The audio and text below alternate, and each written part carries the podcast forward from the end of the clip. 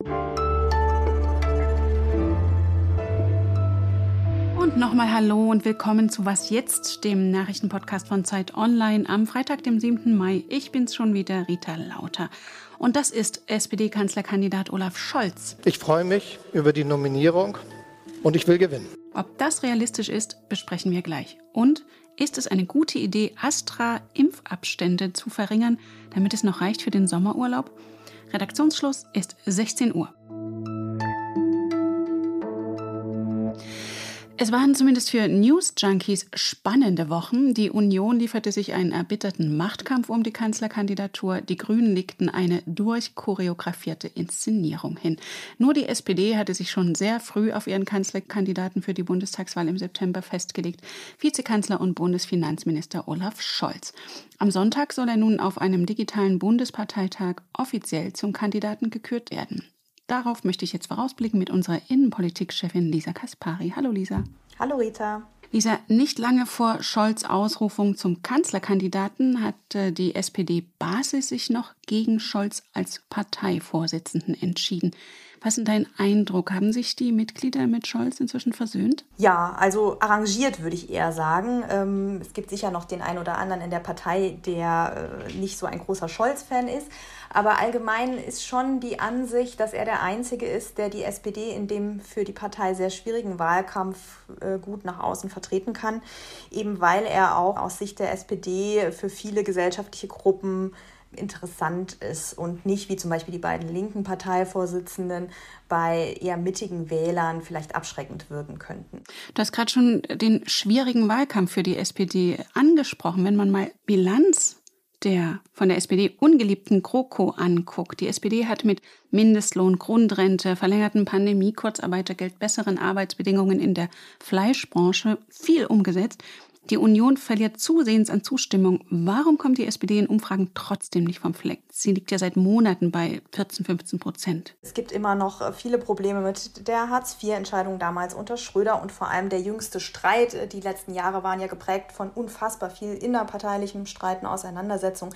Und das ist eben noch nicht allzu lange her. Jetzt im Moment ist eben auch das Problem eines Olaf Scholz und der SPD insgesamt, dass sie sehr detailverliebt, sehr technokratisch auftritt und und keine wirkliche Vision entwickelt und eben auch nicht wirklich frisches Personal vorzuweisen hat, wie jetzt bei den Grünen. Und bei der SPD wirkt alles wie früher und nur in harmonischer und das reicht wahrscheinlich nicht.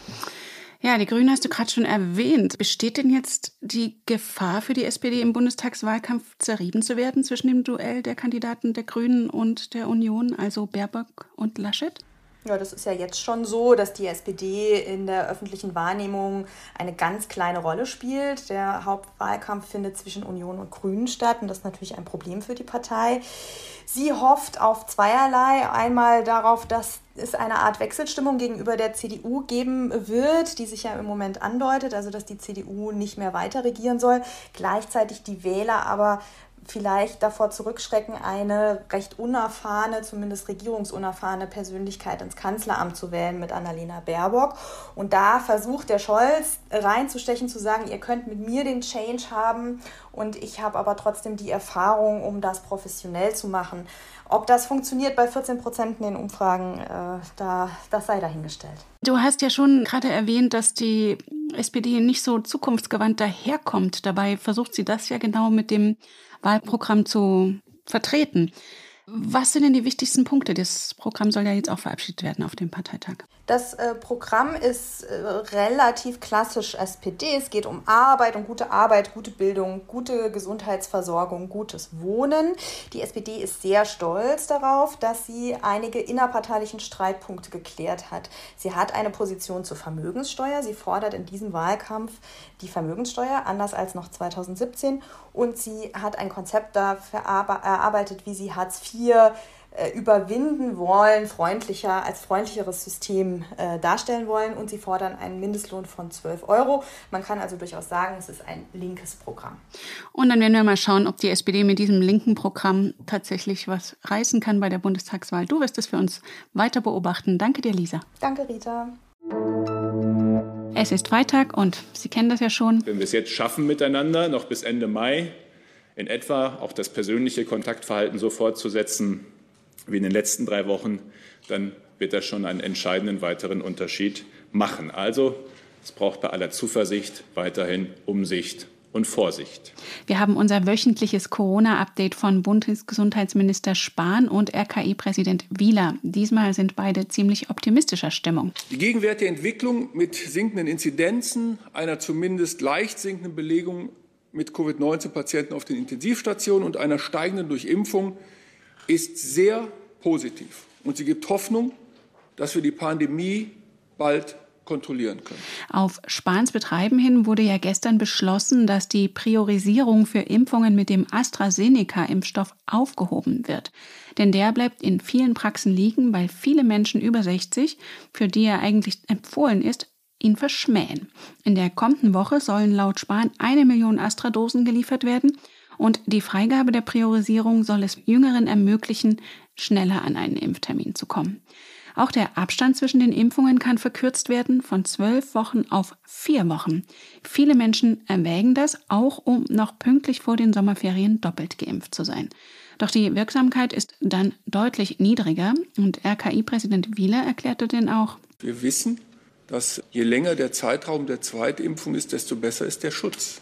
Und jetzt mal ich persönlich bin ja auch mit AstraZeneca geimpft und natürlich werde ich mich nach zwölf Wochen erst impfen lassen. Und das ist ja dann eben diese aufgeklärte Entscheidung, die man zusammen mit dem Arzt dann trifft. Ein anderes heißes Thema auf der Pressekonferenz war die Frage nach der Freigabe von Patenten auf Impfstoffe, wie es die US-Regierung jetzt erwägt um weltweit mehr Impfstoff verimpfen zu können.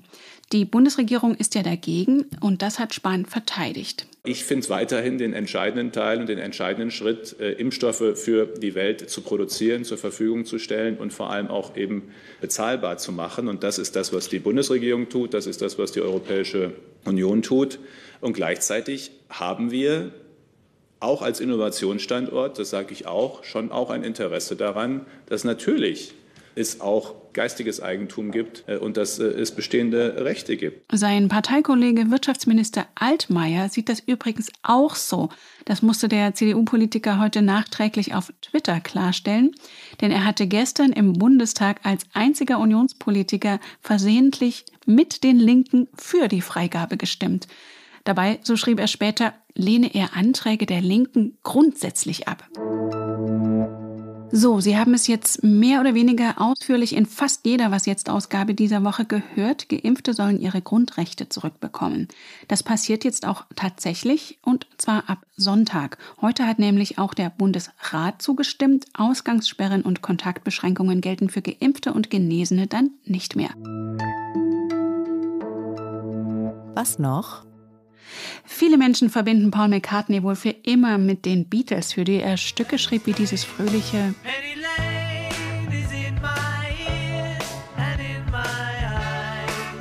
Das war der Name der Bushaltestelle, an der sich die Bandmitglieder in der Jugend oft trafen. Oder auch dieser Klassiker, der ihm, wie Paul McCartney selbst gesagt haben soll, einfach zugeflogen sei. Yesterday.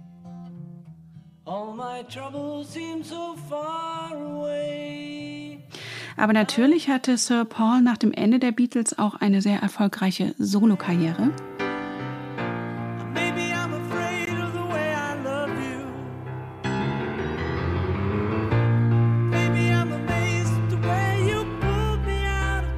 Und dafür wird ihm jetzt eine besondere Ehre zuteil. Die britische Royal Mail gibt zwölf Sonderbriefmarken heraus, unter anderem mit mehreren Nummer 1 Alben, die er als Solokünstler veröffentlicht hat. Diese Ehre ist bisher übrigens nur zwei anderen Musikgrößen zuteil geworden, David Bowie und Elton John. Und damit sind Sie auf dem Nachrichtenstand von diesem Freitagnachmittag. Ich empfehle Ihnen noch unseren Politik-Podcast, das Politikteil. Wenn Sie Fragen, Kritik oder auch loblos werden wollen, Sie wissen ja, was jetzt at zeit.de. Ich bin Rita Lauter und wünsche Ihnen ein sommerliches Wochenende.